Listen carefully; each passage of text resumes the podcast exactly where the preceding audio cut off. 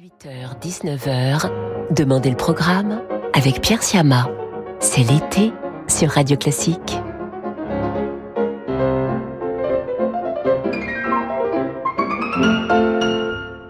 Bonjour à toutes et à tous, je suis très heureux de vous retrouver ce soir encore et de vous accompagner en musique jusqu'à 19h.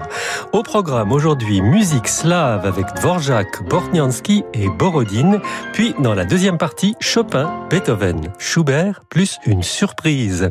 Certaines des pièces que nous allons entendre sont des suggestions que vous nous avez faites sur notre site radioclassique.fr à la rubrique Demandez le programme, comme vous pouvez le faire tout l'été, n'hésitez pas. C'est donc avec Dvorak que nous ouvrons cette émission et sa septième symphonie, une symphonie qui lui avait été commandée par la prestigieuse London Philharmonic Society, qui présentait, qui représentait pour lui un enjeu très important, et ce fut un grand succès. C'est le troisième mouvement, le scherzo de cette septième symphonie que nous allons entendre. Maris Jansons dirige l'orchestre philharmonique d'Oslo.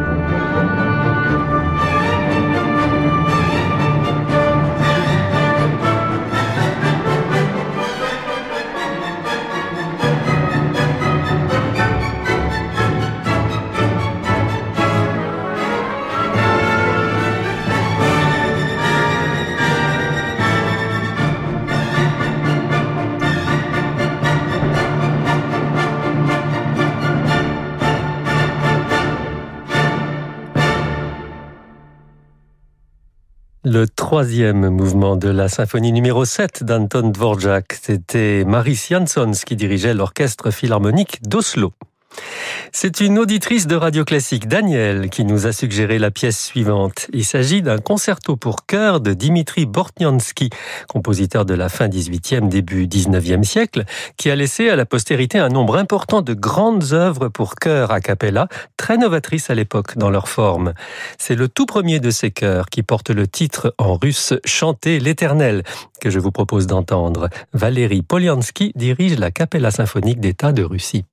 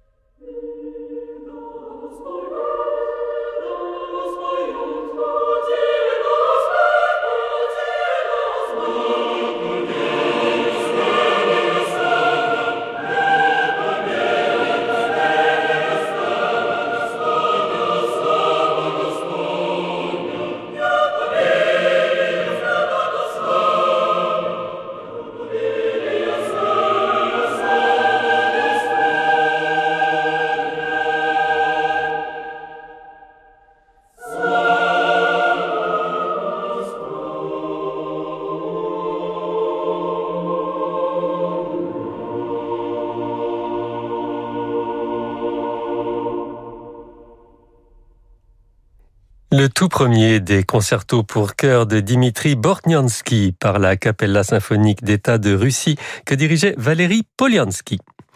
Autre compositeur russe pleinement ancré dans le 19e siècle, cette fois Alexandre Borodine.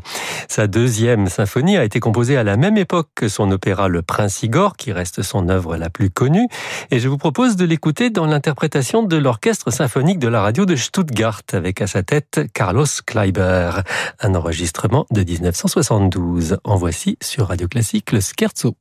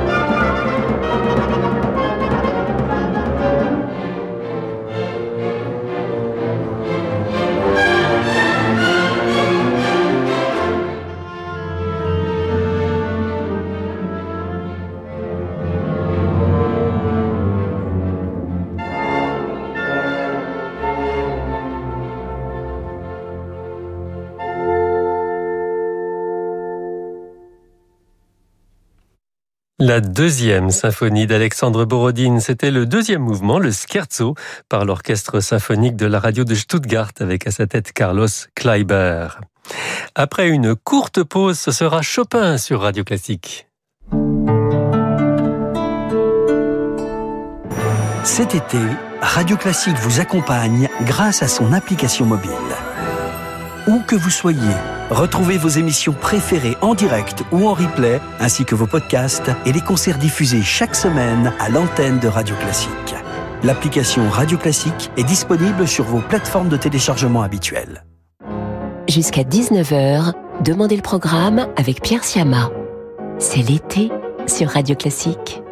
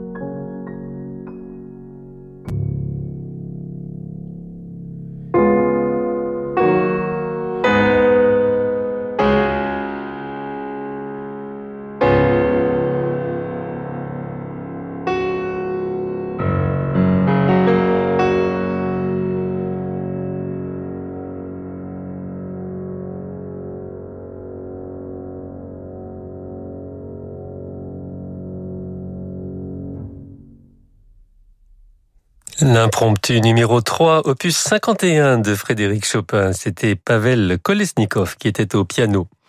C'est l'été sur Radio Classique, même si dans certaines régions de France on pourrait l'oublier aujourd'hui.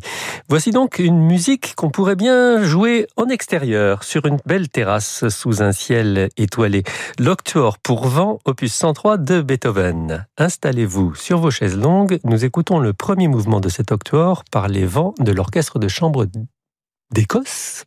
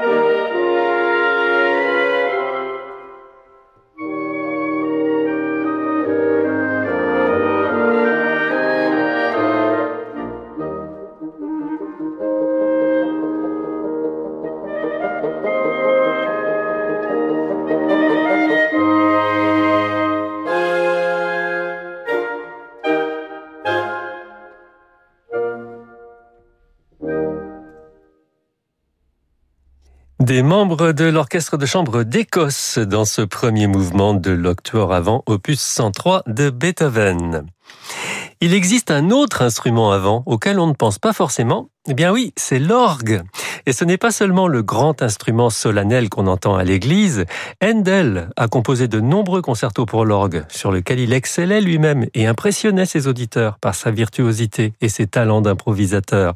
Et je vous propose un de ces concertos de son opus 4, le troisième, par l'organiste et chef d'orchestre britannique Richard Egar et l'Academy of Ancient Music.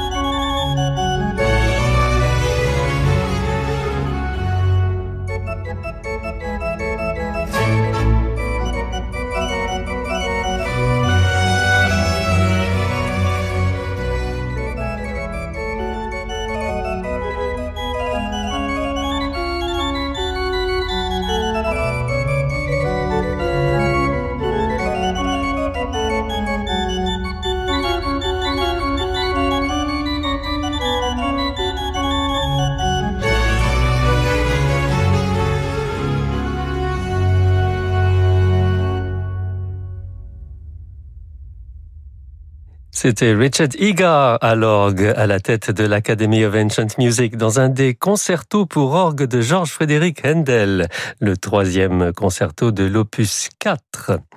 Et pour conclure sur une note tonique et joyeuse ce soir sur Radio Classique, voici Christian Zimmermann dans un impromptu de l'opus 142 de Schubert, le quatrième de ses impromptus, Allegro scherzando. Christian Zimmermann au piano.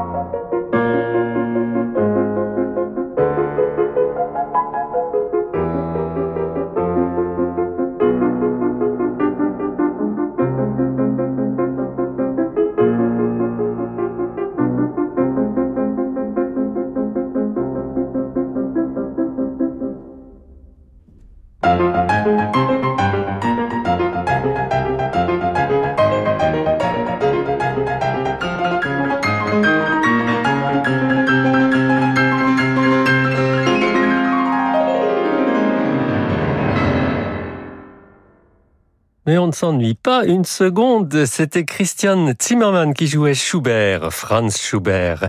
Nous écoutions le quatrième des impromptus de l'opus 142. Et voilà, c'est tout pour ce soir. Merci à Eric Taver pour la programmation et Robin Rieuvernet pour la réalisation.